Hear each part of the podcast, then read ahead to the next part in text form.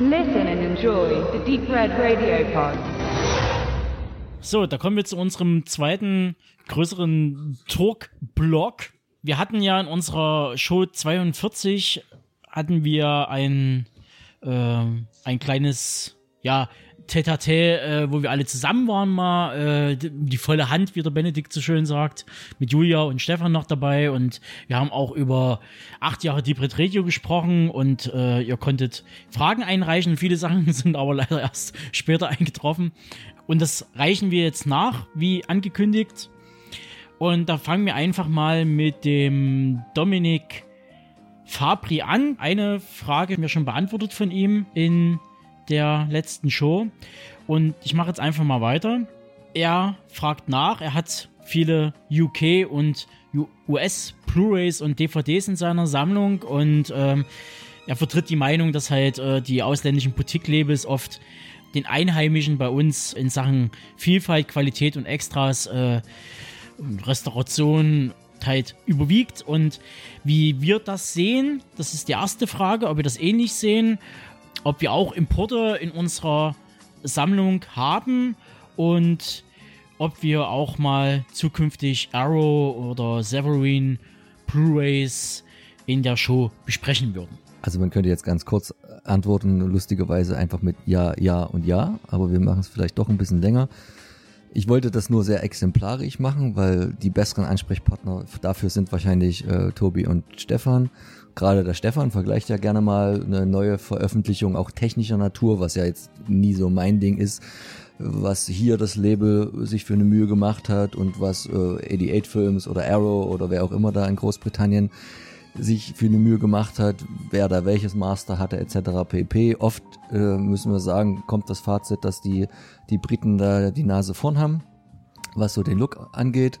Und was mich ja immer mehr interessiert, und da ist es ja immer dieser Vergleich, das deutsche Mediabook oder einfach die sehr üppig ausgestattete britische Emory. Die haben ja jetzt nicht so dieses Mediabook-Gehabe, wie wir es tun. Und ich will immer nur so als mein Referenzwerk, was in meiner Sammlung steht, äh, an britischer äh, DVD von Eureka einfach diese Cujo Edition nennen. Also ich glaube, ich kenne nichts anderes. Das ist, das ist jetzt sicher falsch, aber zumindest was ich habe, wo mehr Extras drauf sind. Ähm, und das hat irgendwie ein deutsches Label, glaube ich, noch nie auch nur annähernd so geschafft in, in der Form, in einer einfachen Blu-ray Emery und die dann noch zu einem relativ, naja, ich weiß gar nicht, 30 Euro Preis zu verkaufen. Also von daher, ich denke, das wird bei uns jetzt auch mehr werden und Gebrauch machen tun der Tobi und auch Stefan da schon rege von den Möglichkeiten des Imports. Ja, ich kann bloß noch dazu sagen, dass wenn man jetzt mal grob in meine Sammlung guckt und äh, wenn mich meine Frau fragt, ja, äh, wenn du mal davon scheidest und ich muss deine Beerdigung bezahlen, äh, was davon ist hier was wert? Und da kann ich gleich sagen, so diese ganzen äh, 10 für 50 Aktionen, Amazon-mäßig, Amarace, die kannst du erstmal alle über Bord werfen. Dann kommen die deutschen Mediabooks und da ist aber auch nicht alles Gold, was glänzt. Und eigentlich sind wirklich nur die Importsachen aus UK und äh, wenn ich da Powerhouse, also Indicator nehme, wenn ich da zum Beispiel jetzt, keine Ahnung, die ersten zwei, drei Hammerboxen, die, die habe ich damals für 43 Pfund gekauft, neu bei denen. Die haben jetzt im Wert von fast 200 Pfund legen die schon hin. Das ist wie ein guter Wein. Also Importe sind wie ein guter Wein, kannst du ja schon fast sagen, wenn man die Sachen aus UK nimmst. Da Und kriegst du ja fast schon die Porzellanurne davon. Ja, fast. Mal gucken besprechen wir Arrow-Video? Ja, besprechen wir. Äh, haben wir schon ein paar Mal gemacht und wir machen auch Vergleiche. Also ich glaube, so die letzten Sachen, die wir jetzt äh, Arrow-Video drin hatten, das ist jetzt aus, äh, war einmal The Exorcist 3. Das war jetzt so das aktuelle. Äh, davor hatten wir zum Beispiel Nightbreed gehabt von Clive Barker. Ja, das waren jetzt so zum Beispiel äh, Sachen oder halt äh, Stefans Erstbesprechung bei uns. Das war ja hier äh, Bring mit den Kopf von Alfredo Garcia. Das war ja auch eine Arrow-Video-Fassung, die er da auch mit reingenommen hat. Im Vergleich mit Kochmedia.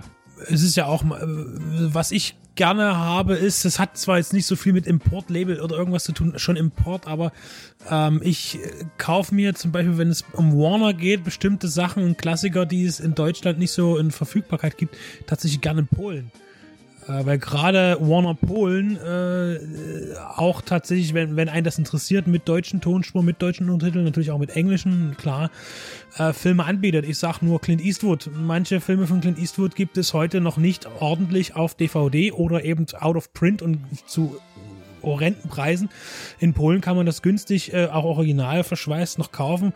Ähm, oder auch zum Beispiel Marx Brothers äh, Filme habe ich keinen einzigen als eine deutsche VÖ. Ich müsste mir aus Großbritannien und aus Polen kaufen, weil Deutsch, der deutsche Markt da auch nicht wirklich was Gutes hergibt. Äh, also solche, solche Sachen auch. Also auch bekannte Labels im Ausland bieten nochmal ganz andere Sachen an.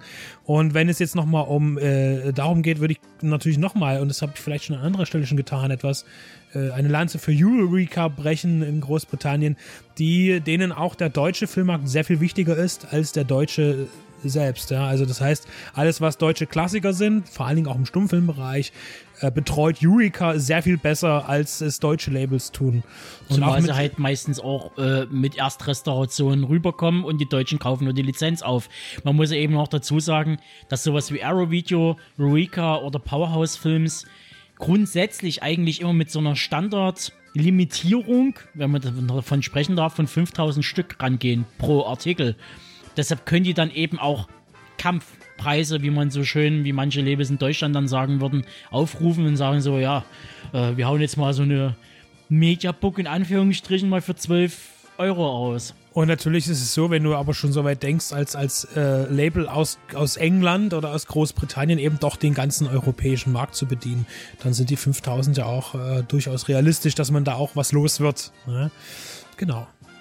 Gut, kommen wir zur zweiten Frage vom Dominik. Er fände es spannend, mehr über die Hintergründe von deutschen Qualitätslabels wie Subkultur, Kamera Obscura, Filmart, Bildstörung und so weiter zu erfahren und ob wir eventuell Interesse hätten, mal Labelchefs einzuladen und zu interviewen. Da haben wir ja auch schon was. Also wir haben ja zwei Interviews. Äh, eins mit Turbine zum Beispiel und das andere, was der Clemens, Clem the Man, gemacht hatte mit Anolis, mit einem Ivo. Und ja, es ist noch mehr geplant, weil wir da nochmal richtig in den Ohrschleim reingehen wollen. Die Frage klären vom Filmmarkt angefangen zum fertigen Produkt, was dann bei euch im Regal steht, wie dort Preisentwicklungen sind, was das für eine Arbeit ist, Lizenzen einzuholen, nachzufragen, Recherche zu betreiben, wo sind die Rechte, darf man Untertitel bringen, darf man Tonspuren bringen, darf man restaurieren, darf man ein Cover bringen, XYZ, das sind ja tausend Sachen, die da rumspringen. Und das wird kommen, ja. Und ansonsten ist natürlich jeder, jedes Label äh, da herzlich dazu eingeladen, uns reich zu bemustern und uns was zuzuschicken. Und dann sprechen wir auch gerne öfter mal äh, über solche Sublabels, äh, denn ja, was wir geschickt kriegen, besprechen wir in der Regel auch. Dann kommen wir zu zwei Fragen von Leo. Wer ist ähm, das denn? wer ist das denn? Ja. Äh, die erste Frage: schlechtester Film, den wir je besprochen haben.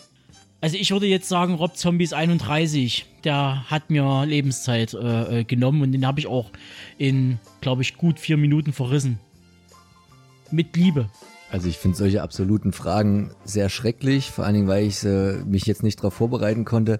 Ich gehe jetzt einfach mal so in die letzten zwei, drei, vier Jahre und ähm, du warst dabei, lieber Leo, und es tut mir ganz schön leid, dass ich aus den ausgesucht hat oder dass wir den gerade erfahren.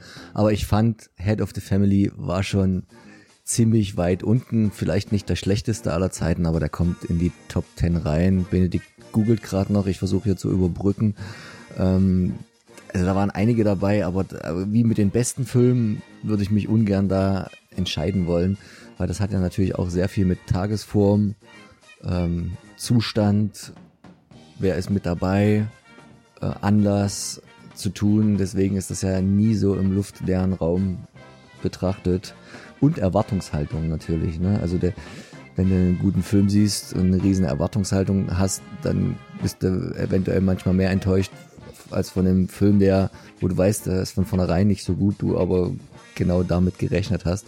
Von daher, so, jetzt hat er was gefunden. Äh, was ist denn jetzt dein Lieblingsschlechtester Film, den du je besprochen hast? Hat eine IMDB-Wertung von 3,5, die ist echt viel zu hoch. Äh, es war Chain of Command, fällt mir ein, 2015. Äh, der hat ja noch irgendwie einen deutschen Titel, Eco-Effekt oder keine Ahnung. Also Chain of Command habe ich mal besprochen. Ist, eine, ist, ist auch schon fünf Jahre her. Ich glaube, die Qualität äh, der Review ist nicht so der Hammer. Aber ich weiß, dass wir damals, das ist eine der, der Reviews, wo wir einen Outtake bewusst drin gelassen haben. Den habe ich bei dir damals noch äh, aufgenommen, als wir uns noch äh, getroffen haben. Im öffentlichen Raum hätte ich fast gesagt, um Reviews zu besprechen äh, weil wir irgendwie nur ein Mikro hatten oder sowas. Äh, und ja, Chain of Command, der war dermaßen langweilig und es ist der Film, der Michael J. White ganz deutlich äh, den, den, den, ja, den, für mich den Titel eines Actionstars aberkannt hat. Ja, und die zweite Frage, die handelte von, er würde gerne verbindlich, das ist erstmal, das geht ja gar nicht, Leo, welche Labels nun wirklich Bootlegs herstellen und welche nicht. Also von denen, die es zum Beispiel in diversen Elektromärkten zu erwerben gibt. Und dann führt er noch weiter, was ist mit Cargo Records, VZ Handelsgesellschaft, Endless Classics, Schröder Media etc. Diese Frage habe ich mit dem Mike von den Viva la Revolution versucht, äh, ein bisschen auf den Grund zu gehen, habe gemerkt, dass das ein Thema ist, was eigentlich schon wert wäre, nochmal richtig ausgeweizt zu werden und da nochmal Labels direkt mit ins Boot zu holen und mit dem mal darüber zu sprechen, was da läuft mit Counterfights, Bootlegs, Fälschungen und so weiter. Und das hörst du jetzt äh, mit äh, gut 22 Minuten Länge. Viel Spaß und dann geht die, die, die Fragerei gleich weiter. Ja, uns hat der Leo, ein Bekannter der Radionauten, eine Frage geschickt, die wir, ich und der Mike von den Viva la Movilusion versuchen halbwegs zu klären oder mal ein bisschen ja, äh, Licht ins Dunkel zu bringen. Es geht um Bootlegs im freien Handel. Wie ist denn deine Meinung dazu, Mike? Also allgemein meine äh, Einstellung gegenüber Bootlegs ist natürlich äh, negativ, weil äh, ich bin ja selber auch im Handwerk tätig, ich bin äh, Schreiner und ich möchte halt schließlich auch für die Arbeit, die wo ich geleistet habe, äh, bezahlt werden. Und so ist natürlich auch für einen Filmemacher oder ein Label, die wo irgendwo äh, Kohle reingesteckt haben in einen Film, die wollten natürlich da auch wieder Kohle machen mit dem Film und äh, das sollte ihnen auch zustehen. Und nur weil einer ein recht flinkes Brennlaufwerk hat und einen guten Drucker, heißt das so lange nicht, dass er quasi das Recht hat, äh, Filme, äh, wie er es will, zu vertreiben. Soweit meine Meinung dazu. Genau. Also ich tu mal kurz die Frage zum Besten geben vom Leo. Folgendes. Ich wüsste gerne mal verbindlich, welche Labels nun wirklich Bootlegs herstellen und welche nicht. Also von denen, die es zum Beispiel bei Müller gibt. Was ist mit Cargo Records, VZ Handelsgesellschaft, Endless Classics, Schröder Media etc. So, Bootlegs ist natürlich ein, wie ich dann so festgestellt habe, ein großes und ein weites Thema. Das gab es eigentlich ja schon immer. Also früher hätte man jetzt gesagt dazu, also aus meiner Zeit früher, das ist so Schulhofware, wo man dann einfach so eine VHS kopiert hat. Aber damit habe ich ja nichts verdient. So, das ist ja ähm, dann nochmal ein anderes Thema. Und es ist schwierig, weil es gibt, glaube ich, diese drei Lager. Es gibt einmal die ähm, eine neutrale Meinung haben dazu, also die einfach sagen so, ich möchte gerne Film X schauen. Er muss eine gute Qualität haben, also Bild, Ton und einen guten Preis haben. Also wenn es geht, natürlich günstig. Dann gibt's die die Kontras, die sagen definitiv, Bootlegs machen andere Labels kaputt, weil man dann einfach kein, kein Geld mehr rein investiert und wenn man dann halt sowas nimmt wie zum Beispiel Excess-Film, der Danilo, du warst ja mit dabei äh, bei der DVD-Tagung in Regensburg, wo er dann halt mal so aus dem Nähkästchen geplaudert hat, was da für eine mordsmäßige Arbeit drin steckt und dass er zum Teil auch Jahre drin stecken, um Lizenzen und Rechte zu klären. Ja. Und dann kommt einfach irgendjemand daher, du bist gerade fertig in den letzten Zügen und dann kommt einfach irgend so ein Sublabel X daher und presst einfach das Ding. So, und dann stehst du da und sagst so, äh, hallo, was soll das? Ich habe gerade einen Haufen Zeit, Jahre und Geld da drin äh, rein versenkt und ihr kommt einfach um die Ecke geschissen, im wahrsten Sinne des Wortes. und, und dann gibt's halt natürlich die, die Pro-Liner, die sagen, ja, wenn ich Film X einfach hier nie bekomme, dann nehme ich das, was ich kriegen kann. Und das ist halt schwierig. Also äh, ich habe, glaube ich, mein letztes Bootleg, was ich gekauft habe, also wissentlich gekauft habe, das war damals äh, vor, weiß nicht, ich glaube so 2012 oder so oder 2011, irgendwie so die Drehe. Das war eine DVD von Hellraiser. Oh. ultra schlecht kopiertes Cover. Also wirklich, das sah aus wie diese, kennst du diese, aus diesen Videotheken, wenn die irgendwie von Film X nur zwei Original-Cover gekriegt haben und dann hauen die die über den Farbkopierer, um eine Wall zu machen. Genauso sah das aus. War völlig übersteuert, die, die Farben, alles. Also ich werde davon auch nochmal einen Screenshot äh, äh, reinsetzen. Billig von vorne bis hinten. Das war damals vom Label DMC, glaube ich, oder? Der österreichisches, äh, in Anführungszeichen, Label. Ich glaube, dass ich die damals auch gehabt habe. Die DVD, die ist auf Börsen, ist die des Öfteren äh, Das rumgelegen. weiß ich gerade gar nicht so genau. Ähm, wir machen mal kurz einen Cut. Ich guck mal schnell nach. So, ich bin wieder da. Mhm. Also hier gibt es gar kein Label. Okay. das ist total. Äh, also es sind irgendwie angeblich extra. Ich habe da, oh, ich habe nie in das Ding reingeguckt. Das muss ich auch Okay. dazu sagen. Also ich habe das einfach gekauft Aha. für Apfel und ein Ei. Okay. Das ist unfassbar. Also ich, ich mache auf jeden Fall ein Foto davon. Das sieht ultra hässlich aus. Macht es. Ich muss auch dazu sagen, ich hat, wo ich das Sammeln so richtig aktiv angefangen habe, es war ja, ich bin äh, damals im Mediamarkt 3 und da habe ich so einen Herrencode, der hat äh, mir das Angebot gemacht, der kann man eigentlich so ziemlich jeden Film besorgen, der da irgendwie beschlagnahmt ist oder irgendwie mit der Zensur in Deutschland schon mal Probleme gehabt hat. Und da habe ich eine ganz schöne, in Anführungszeichen, schöne VÖ gekriegt von Ritter der Dämonen.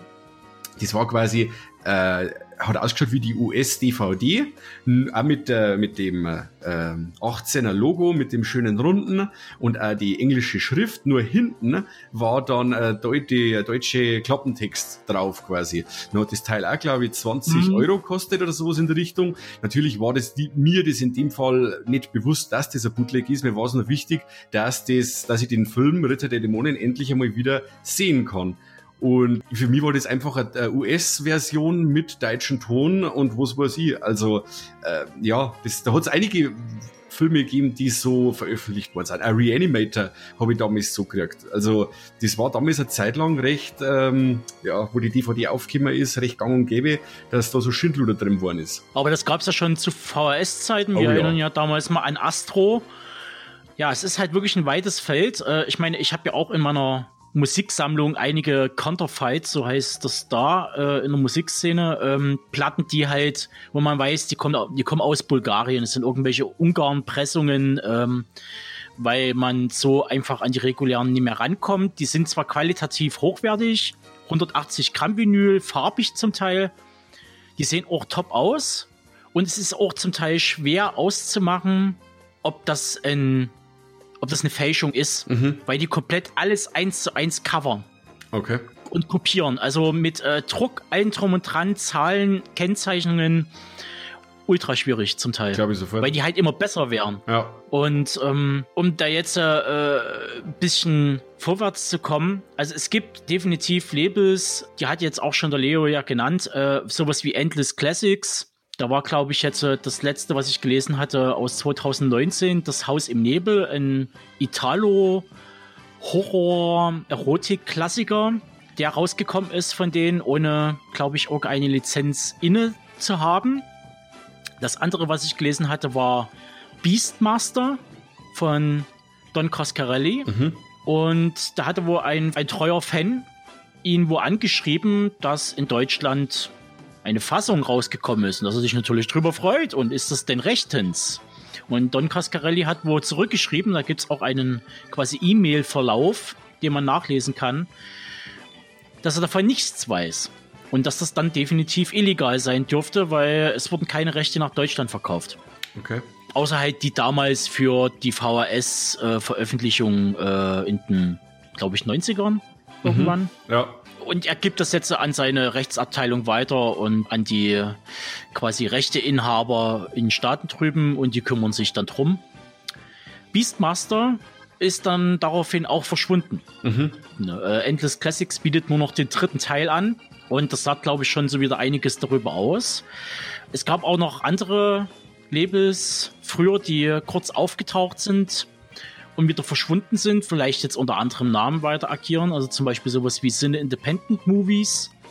Die haben etliche Filme rausgebracht um die 2007 herum, um das Jahr. Äh, zum Beispiel Richboard und Cruising von Fritkin, die einfach rausgehauen wurden, ohne irgendeine Lizenz, äh, ohne nichts, gar nichts. Crest Movies ist bekannt dafür, wo sowas zu machen. Laser Paradise ist auch so ein untriebiges Label, was man überall findet. Ja. Ich möchte fast behaupten, jeder hat Le Laser Paradise irgendwie bei sich im Regal stehen. Ja, das kann Ähm. gut möglich sein. Vor allem, wenn einer sagt, er, er hat mit der DVD, wie die angefangen äh, hat, äh, wie die DVD rausgekommen ist, äh, die Red Edition gesammelt oder sowas. Also ich möchte nicht, ich möchte jetzt nicht so weit vorgreifen, aber ich glaube nicht, dass da jemals irgendwo für Lizenz irgendwo ein Cent äh, geflossen ist für so ein Laser Paradise VÖ. Und dann hast du halt sowas wie White Pearl.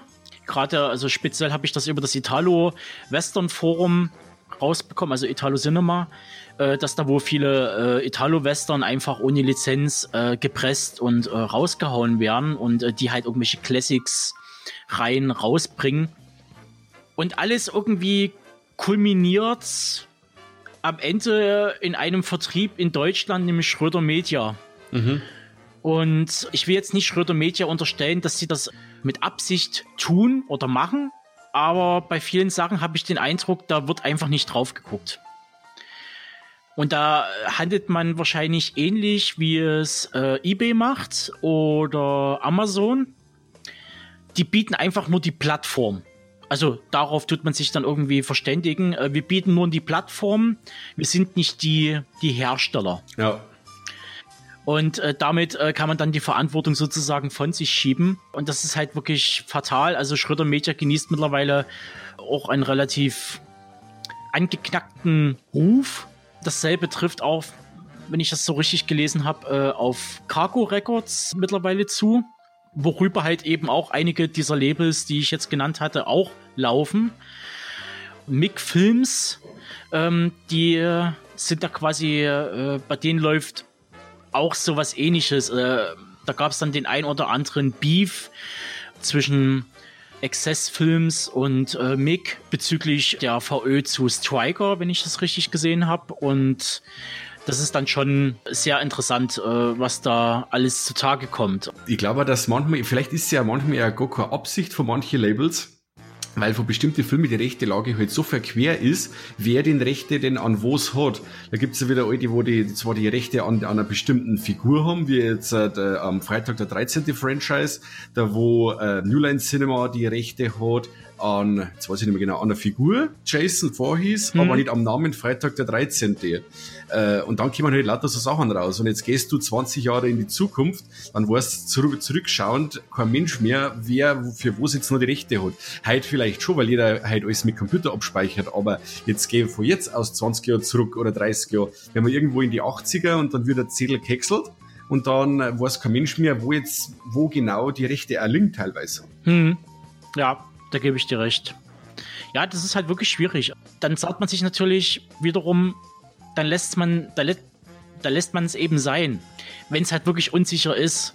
Und das ist wo auch ein, äh, was ich dann wo, glaube ich, so rausbekommen habe, oder zumindest erlesen habe, ist, wo das diese ganzen Public Domain Sachen in den Staaten drüben, sowas wie Night of the Living Dead zum Beispiel. Das ist wo in Deutschland, wo relativ unklar ist, wie da die rechte Lage ist, weil es gibt wo angeblich für Deutschland gibt es wohl einen Rechteinhaber Okay. für dieses Werk und er wurde wohl bis jetzt angeblich, also bis bloß Hören sagen, bis jetzt von keinem der Labels, die bis jetzt das Ding auf den deutschen Markt gehauen haben, irgendwie mal angeschrieben, ob sie denn das dürften. Ja, und der Film ist So. ja schon, äh, wenn man ein wenig schaut bei OFDB, da gibt's ja zig Veröffentlichungen auf DVD und Blu-ray mittlerweile. Wie sieht denn das eigentlich so mit anderen Labels aus? Sowas wie zum Beispiel Birnenblatt, also diese ganzen kleineren, wo ich halt selber nicht so richtig weiß, so wie bei NSM, wie sie alle heißen und 84er Entertainment. Also das wirkt, das wirkt immer auf mich immer so ein bisschen schwammig. Deshalb habe ich dich ja auch irgendwie mit ins Gespräch geholt, weil du da eher affin bist und eher weißt, was so diese ganzen Sub-Labels treiben. äh, oder veröffentlichen. Wie sieht das bei denen aus? Also da ist dann wirklich auch so wie jetzt bei 84 Entertainment zum Beispiel, die kaufen ein, ein ganzes Paket von Paramount Pictures zum Beispiel ähm, und die machen dann hauptsächlich so Repack-Geschichten. Da, äh, da hat's geheißen, sie dürfen jetzt halt die Freitag der 13. Reihe bringen, aber nur wenn es aus einem Backkatalog äh, auch ein paar Sachen bringen wie dann Friedhof hm. der Kuscheltiere oder sowas in der Richtung. Also da werden dann schon Pakete geschnürt vor bestimmte Labels wie Warner oder Paramount Pictures oder irgendwas äh, und die kaufen dann Spindelware im Endeffekt. Also da werden dann wirklich äh, die Mediabook-Verpackung angefertigt von einem irgendeinem Zeichner und dann werden die Spindeln reingesetzt in die Mediabooks und fertig. Also oftmals ist es nicht mehr als einfach nur äh, eine Neuverpackung von der bisherigen äh, Blu-ray-DVD. Also quasi eigentlich ist es der, der gleiche Film, den man vielleicht regulär irgendwo im Handel erwerben kann. Genau. Einfach nur nochmal mit dem neuen Artwork und den etwas hübscher aufgemacht. Genau. Jetzt, wenn du schaust, zum Beispiel jetzt Birnenblatt, die haben ja zum Beispiel Slither rausgebracht oder Cabin in the Woods. Also die sind reine äh, Repacks von die äh, Originalscheiben. Aber dann haben sie wieder so kleine Eigenprojekte, die einer am Herz liegen jetzt zum Beispiel die, die Chucky-Filme, da war, ich glaube, beim zweiten Teil war die Tonspur fehlerhaft, die wo es bis jetzt immer gegeben hat, oder die, die geschnittenen Szenen aus der VHS oder haben die Tonspuren abgegangen und da wird dann wirklich, äh, werden dann die Originalsprecher wieder ins äh, Studio geholt und wird da richtig Kohle investiert, damit man da eine saubere äh, VÖ zaubert. Also das muss man dann die Labels teilweise schon zugute halten. Wobei es einer von den wenigen Fälle ist, sage ich jetzt mal. Also es ist meistens wirklich so, dass es nur eine schöne Verpackung ist von einem Film, den du wahrscheinlich für 6,66 Euro irgendwo am Bluttisch kriegst oder bei Amazon. Genau, mehr ist oft nicht. Hm. Hm. Also das ist definitiv ein Thema, was man größer und breiter ausrollen müsste und da vielleicht nochmal wirklich Labels mit ins Boot holt die davon schon mal betroffen waren oder sind. Mhm. Ähm, Access wäre jetzt halt zum Beispiel zu nennen oder Filmart, äh, die ja schon zwei, drei Bootleg-VÖs äh, verhindert haben. Ja. Da werde ich mal gucken, ob man da irgendwie Kontakt mal herstellt, ähm, weil es halt wirklich ein interessantes, weites Thema ist und äh, wie da überhaupt die rechte Lage aussieht. Und äh, ich hatte bloß gelesen gehabt, dass es halt für viele Labels die wissen darum, zum Beispiel sowas wie Anolis, die wissen darum, dass deren Produkte auch Bootleg-Opfer sind, mhm. aber die angeblich wohl den Schritt, den rechtlichen Schritt nie machen, weil es einfach ein zu hoher finanzieller Aufwand ist. Mhm, das ich mal, dass es sich dann immer rechnet. Und am Ende, am Ende sitzt du auf den Prozesskosten ja. fest. Cool, da gibt es genau. wieder andere, wie jetzt momentan, ich weiß nicht, ob du es mitgekriegt hast, die Schlammschlacht zwischen Stephen Bureau, der Geschäftsführer von Unearthed Films, und Oliver Krekel, ähm, Digidreams bezüglich der VÖ äh, Song of Solomon, äh, Teil von, aus der American Guinea Pig Reihe. Da okay. der Krekel ankündigt, er bringt jetzt dann drei Mediabooks mit deutschem Ton und und und. Aber der Büro schreibt dann auf seiner Facebook-Seite, also er hat, äh, es müssen Bootlegs sein, die da aus Deutschland kommen, weil er nie, ähm, es ist kein Vertrag unterzeichnet und da ist keine Kohle geflossen. Kregel hingegen postet dann wieder einen Vertrag, äh, der eben schon geschlossen wurde und, und, und. Also das äh, kann dann auch in so richtige äh, Internet- oder Facebook-Schlammschlachten münden. Haben wir jetzt mittlerweile auch schon des Öfteren gehabt zum Beispiel auf der äh, Internetplattform prentonfilm.com. Die haben dazu extra ein Special gemacht, ähm, Beware of Pirates, wo es dann quasi um Bootleg Blu-rays und DVDs, das gibt es in zwei Teilen, wenn ich das richtig gesehen habe. Und da gibt es direkt Auflistungen von Labels, die schon damit aufgefallen sind, nach Ländern sortiert. Mhm. Deutschland steht dann eben sowas wie Eyecatcher Movie Star, aka New Entertainment. Mm, ah ja. Mhm. ja. Great Movies, wo mhm. dann irgendwie die unter verschiedenen Namen irgendwie agieren. Also auch Crest Movies wird mit genannt. Jetzt wird zwar hier auch sozusagen Daredo, Edel, Indigo, Soulfood und so weiter mit genannt. Das sind ja aber letztendlich nicht die, die Hersteller des Ganzen, sondern ja nur die Vertriebe. Mhm. Das ist eigentlich in dem Sinne dann wieder ein kleines bisschen falsch. Da muss man dann doch mal ein bisschen nachgucken. Dann Laser Paradise wird natürlich auch genannt und ja. BME. Dann MIG Film GmbH oder MIG Film Group, wo dann halt sowas wie Endless Classics, äh, MeToo Trading, Mr. Baker Films, Maritim Pictures genannt werden. Einige Labels kenne ich, andere da habe ich gar keinen Bezug zu oder es ist mir bis jetzt nicht aufgefallen. Und bei vielen Sachen stehen zum Teil diese besagten Labels wie White Pearl oder äh, Endless Classics stehen zum Teil gar nicht drauf auf den Veröffentlichungen. Mhm. Das erfährt man dann irgendwie erst hintenrum, dass die was damit zu tun haben. Weil dann einfach wieder ein, ein neuer Firmenname veröffentlicht wird, um Sachen wieder auf den Markt zu hauen. Kann man ja fast vergleichen mit ähm, Dawn of the Dead als Film und mit wie viel Pseudotiteln er immer wieder veröffentlicht wurde, jedes Jahr, um halt irgendwie ja. den Film an den Mann zu bringen. Äh, Zombies im Kaufhaus, der Titel ist äh, beschlagnahmt, also nehmen wir es jetzt äh, Untote im Warencenter. So. Oder ein also Zombie am Glockenseil, ähm, da war es ja ähnlich. Da war es wieder mehr Kadaver genau. hing am Glockenseil und lauter so Geschichten. Ne? Um, ja, und äh, so genauso läuft es ja bei diesen ganzen Sublabels. Und ähm, man wird dem wahrscheinlich auch nicht so ganz her. Und es ist halt glaube ich, so ein Kampf gegen Windmühlen. Ja. Und das zieht sich halt, wie gesagt, durch alle Länder. Aber weil du gerade sagst mit internationalen Sachen, ich habe zum Beispiel gerade einen Fall, äh, also mein letztes Bootleg ist jetzt 14 Tage her, aber das war nicht wissentlich und zwar habe ich mal aus Sp äh, Blu-ray bestellt. Ich habe dann gesehen, dass die aus Spanien ist und zwar Amiga Mortal. Deadly Friend vom Wes Craven 1986. Und ähm, da ist zum Beispiel so, dass da gar kein Label und nichts draufsteht. Also die hat jetzt einen 10er gekostet, habe mir gedacht, hey, ein Import mit deutschen Ton, Code-Free, Weltklasse. Aber am Schluss, ich habe jetzt das Teil gerade in der Hand, äh, da steht kein Label drauf und nix. Und ich weiß ja nicht, äh, ob du das noch weißt, wo wir mir in Ringsburg waren und haben wir den Mediamarkt geplündert, oder ich hab's den Mediamarkt geplündert, ja. haben wir ja einige Amarais in der Hand gehabt, da, kein, da ist kein äh, Labelname draufgestanden, also überhaupt gar nichts. Also es gibt die Fälle auch noch, wo wirklich äh, Filme in den Vertrieb gelangen, die äh, nicht einmal einen Labelnamen, wenn er auch fiktiv ist, mit drauf haben. Also die haben wirklich blanko selber zusammengestellt aus dem Drucker und raus damit zum Mediamarkt. Ja, da frage ich mich aber da doch dann im Zuge, was sowas wie Mediamarkt, äh, Saturn, Müller und wie sie alle heißen, wie sowas zustande kommt. Die müssen ja irgendwoher die Ware beziehen. Genau. Nicht, natürlich nicht direkt von dem Label X, die das herstellen, sondern über einen Vertrieb. Über einen Großhändler, ja. Und, ja, genau. Und wer ist der Großhändler? Das würde mich interessieren. Genau. Und ähm, es interessiert ja scheinbar dem Großhändler null die Bohne. Da geht es einfach nur um ums Geld machen. Ums Absatz.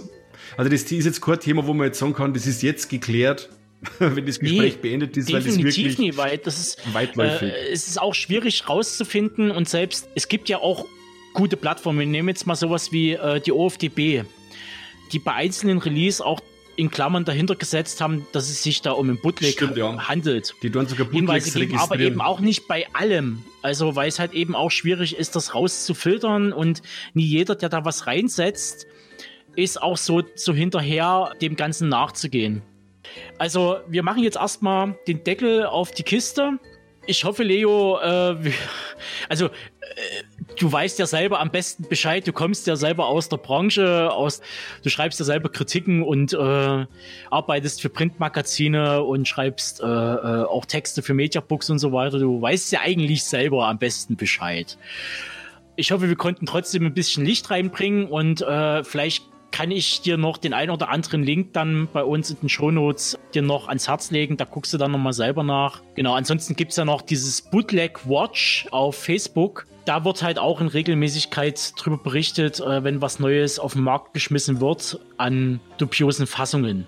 Also wie gesagt, ihr findet alles in den Shownotes und dann guckt da einfach mal, ob euch das genügt und wir werden jetzt äh, weitere Fragen beantworten mit den Jungs.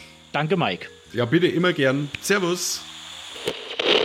So, der gute Henner Hennerson, der uns auf YouTube folgt, das soll es auch geben.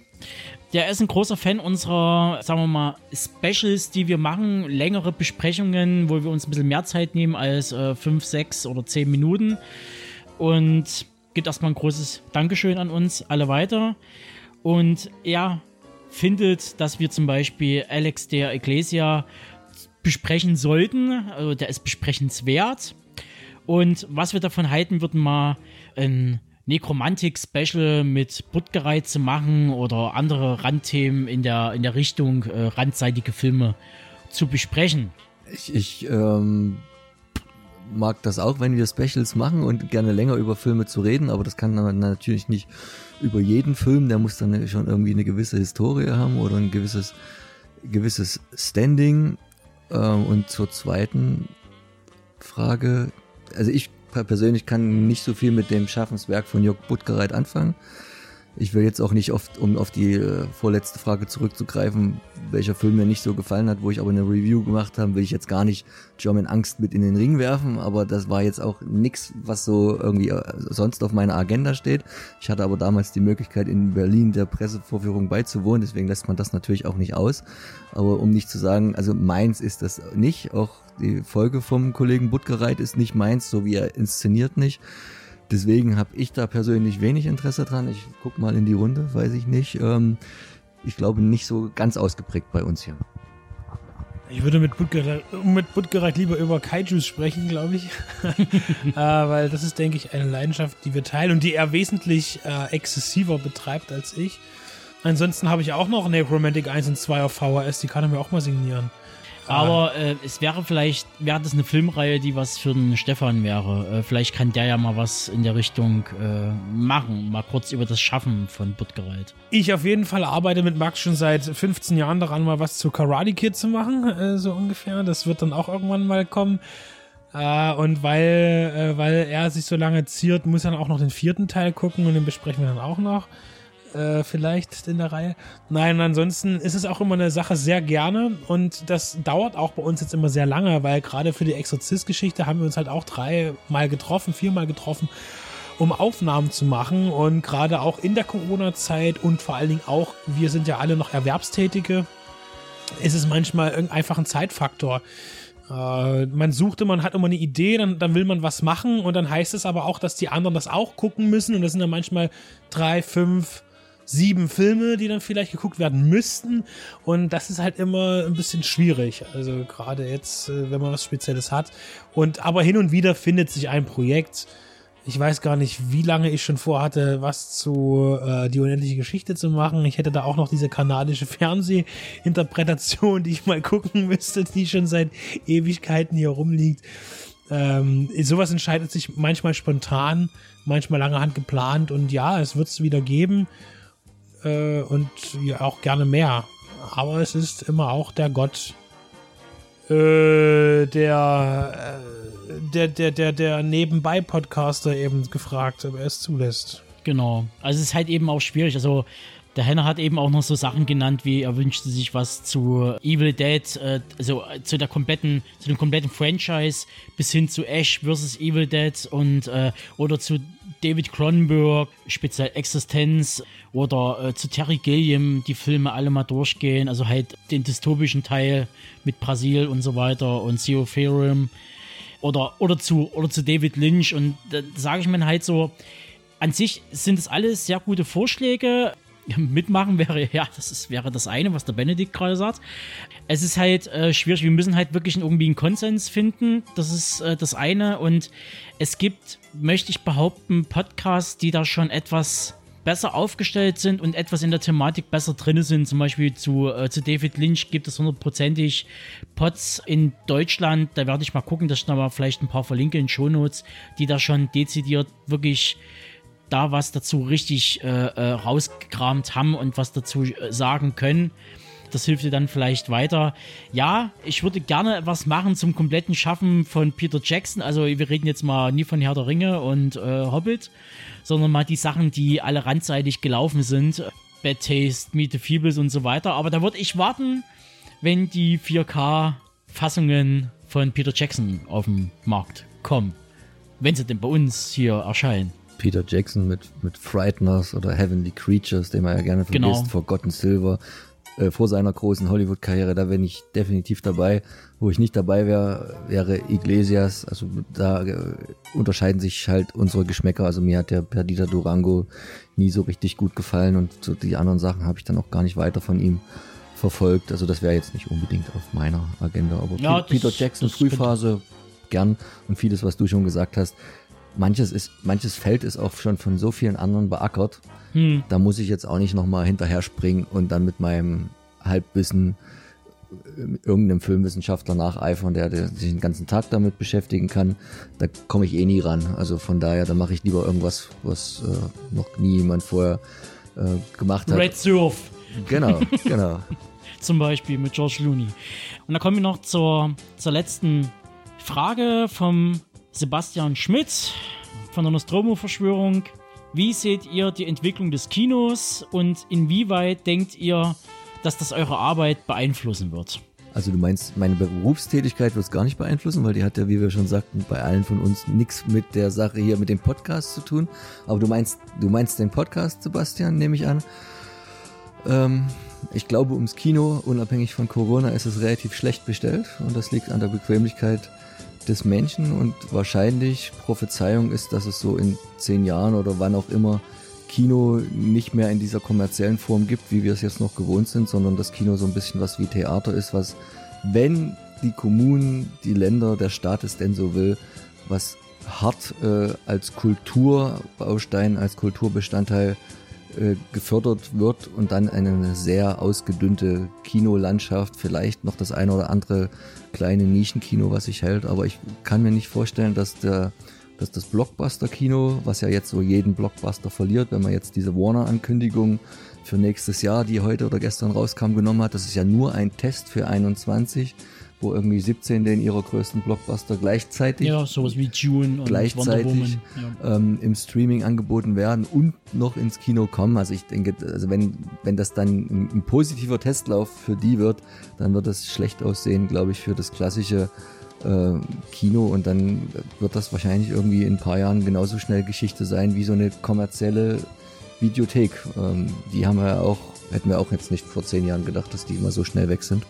Und auf einmal haben wir nur noch so ein paar kleine Sachen, die dann eher auch vereinsmäßig organisiert sind, weil sie sich sonst nie halten würden nach einer reinen Nachfragebedingungen eines Marktes.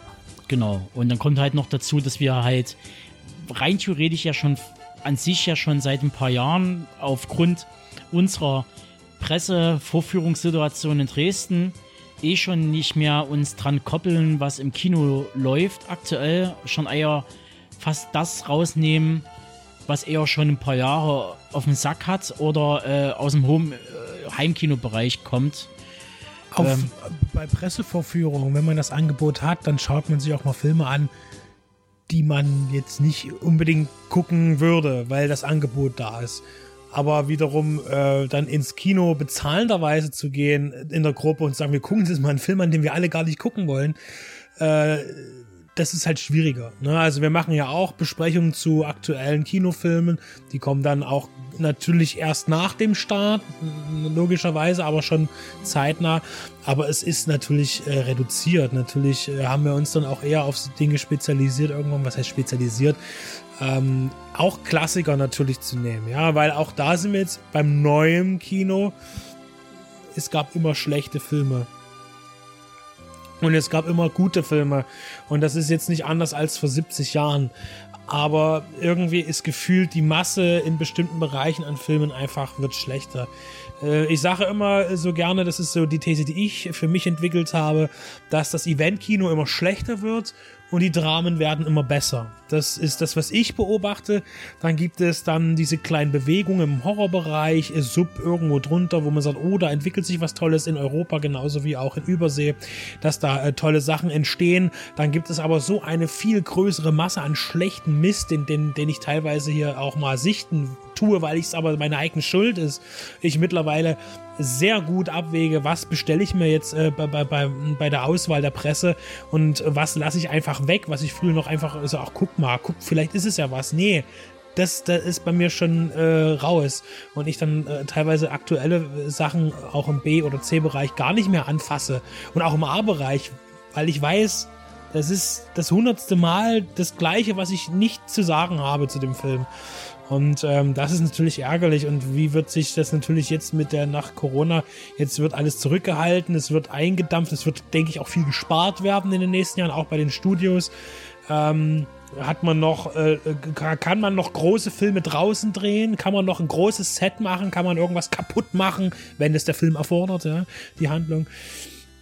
Schwierig, ja also ich nicht mehr äh, gemacht. Also Das- viele Sachen habe ich keine Lust mehr. Es, Ja. es gibt Sachen, die ich am liebsten abbrechen möchte. Dann ist es so für mich die Ehre, was ich bestellt habe, bespreche ich auch. Dann wird es natürlich zwangsweise eine, eine schlechte, berechtigt schlechte äh, äh, Sache. Und es ist halt äh, schade, man wird auch immer wieder mal überrascht, wo man es nicht erwartet. Aber diese Überraschungen kommen immer, immer seltener. Und deshalb bin ich froh, dass ich auf dass auch, da sind wir wieder bei diesen Label-Sachen, ja, dass auch deutsche Labels äh, mittlerweile den Ansporn haben oder da ihr Hauptgeschäftsfeld sehen, einfach Filme aus der Versenkung zu ziehen, aus den 60ern, 70ern, 80ern, selbst aus den 90ern und die uns nochmal aufzulegen.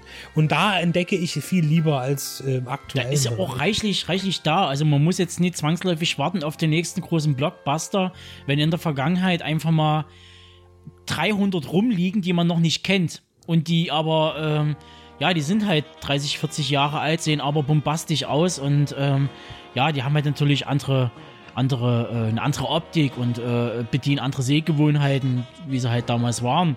Man muss nie in die Zukunft schweifen, wenn die Vergangenheit noch einen Haufen zu bieten hat, was man einfach noch nicht kennt und einfach mal nachholen kann, um vor allen Dingen auch seinen filmischen Horizont halt zu erweitern. Das, es ist ja im Prinzip im Kino, im, im Mainstream-Kino, im Blockbuster-Kino läuft es ja jetzt eigentlich schon so ab, wie es am Ende auch in den Videotheken gewesen ist. Da ist ja nicht so, in, in, in einer kommerziellen Videothek war es ja nicht so, dass jeder Film da irgendwie einmal stand, sondern die neuen Produktionen vom neuesten Scream oder wann auch immer dann 96 hast du dann halt z- 10 Kopien gehabt. Oder von Harry Potter, da hast du 15 Kopien gehabt. Und hat ja auch jeder Videothekar gesagt, das ist das, was dir, was dein Laden bezahlt, das, das verkauft. Die, diese, diese ei- einzelnen Kopien von kleineren Filmen, die interessiert keine Sau. Und, und genau das Gleiche ist es ja, wenn jetzt nochmal Blockbuster ins Kino kam vor Corona, dann hast du ja manchen Kinos, die haben irgendwie zehn Säle, könnten ja auch locker zehn Filme gleichzeitig bringen, aber es ist ja lange nicht mehr so. Da kommt halt der neueste Marvel irgendwie in fünf verschiedenen Fassen. Einmal 2D, einmal 3D, einmal im Englisch Original. Kommt halt von, von zehn äh, Kinoserien fünfmal der gleiche Film, weil alles andere halt kommerziell auch nicht mehr äh, so gut den Laden halten könnte. Und, ich denke mir, so wie jetzt, das deutsche Arthouse-Kino, das, das der, das Drama, das meistens ja auch sehr gut ist, aber oft ja auch außerhalb jeder Öffentlichkeit läuft und zu Tode gefördert wird und nur deswegen ja auch seine Existenz hat. Und genau so wird das dann auch in der Auswertung gehen, dass der Staat sagt, na gut, jetzt haben wir die Filme produziert, jetzt brauchen wir natürlich aber auch noch irgendwo einen Raum, wo die kommen. Also wird der Staat anfangen müssen, keine Ahnung, kommunale Kinos vielleicht zu machen für diese Art von kleinen Filmen, die eigentlich niemanden interessieren, damit sie trotzdem eine Daseinsberechtigung haben und laufen. Und das werden die einzigen sein. Ich denke irgendwie, meine Prognose ist, in einer Stadt wie Dresden, die ja sehr viele kleine Kinos hat, ähm, wird es vielleicht in zehn Jahren, die großen sind vielleicht bestimmt alle kaputt und dann gibt's noch so drei, drei ähm, Indie-Kinos. Das wäre meine Prognose für Dresden. Und das ist wahrscheinlich noch viel. Ich glaube, Städte, die da schlechter aufgestellt sind, nicht so eine äh, Programmkinokultur haben, da könnte es noch viel rabiater zugrunde gehen. Und wenn dann am Ende in manchen mittelgroßen Städten irgendwie so ein Kino übrig bleibt oder in Großstädten selbst, würde es mich tatsächlich leider auch nicht wundern. Ja, und damit schließen wir das, schließen wir das Q&A. Es war immer so eine traurige Stimmung hier, oder? Ja. Da Ja, traurige Stimmung. Es ist ja auch die, die, die letzte Sendung für dieses Jahr. Und wir hören uns dann erst irgendwann, denke ich mal, so Mitte, Mitte Januar oder so wird es dann erst wieder werden. Wir, wir gönnen uns mal wirklich die Auszeit, mal so einen Monat mal Luft zu haben und mal durchzuatmen. Und was aber bedeutet, dass auch in diesem Zeitraum ja nicht nur durchgeatmet wird, es werden da auch Filme geguckt und, und äh, äh, Reviews aufgenommen. Und äh, wir andere bereiten Sachen- uns vor für das Jahr 2020. und andere Sachen in Angriff genommen, dann äh, die geplant sind für nächstes Jahr und ähm, Sachen, die für dieses Jahr schon geplant waren, aber erst ins, ins nächste Jahr schaffen werden. Wir bedanken uns bei allen, die uns geschrieben haben, ähm, Fragen gestellt haben, uns begleiten und Lob zukommen lassen haben. Das freut uns sehr, weil das ist Es ist sehr selten. Pod- euch gefälligst in, mal, ja? in der, in der Podcast-Szene ist es ja so ein allgemeines Problem, dass halt äh, Feedback eher wenig bis gar keins gibt und das einzige Feedback, was man, wovon wir leben, ist sozusagen die Download- und Streaming-Zahl. Äh, ist aber natürlich wenig aussagekräftig. Lieber wären mir äh, ein paar tausend weniger und dafür ein paar zehn oder hundert Kommentare mehr. mein Nachbar klatscht ab und zu mal, aber ich weiß nicht, ob das wegen mir ist. Schreibt uns auch immer noch gern, ob wir immer noch viel zu sächsisch reden und man es kaum hören kann. Also wir werden das natürlich da nicht abstellen, aber wir wissen, dass ihr lebt und dass ihr zuhört. Hasst uns, liebt uns oder so ähnlich, war ja dein Spruch, Benedikt. Ja.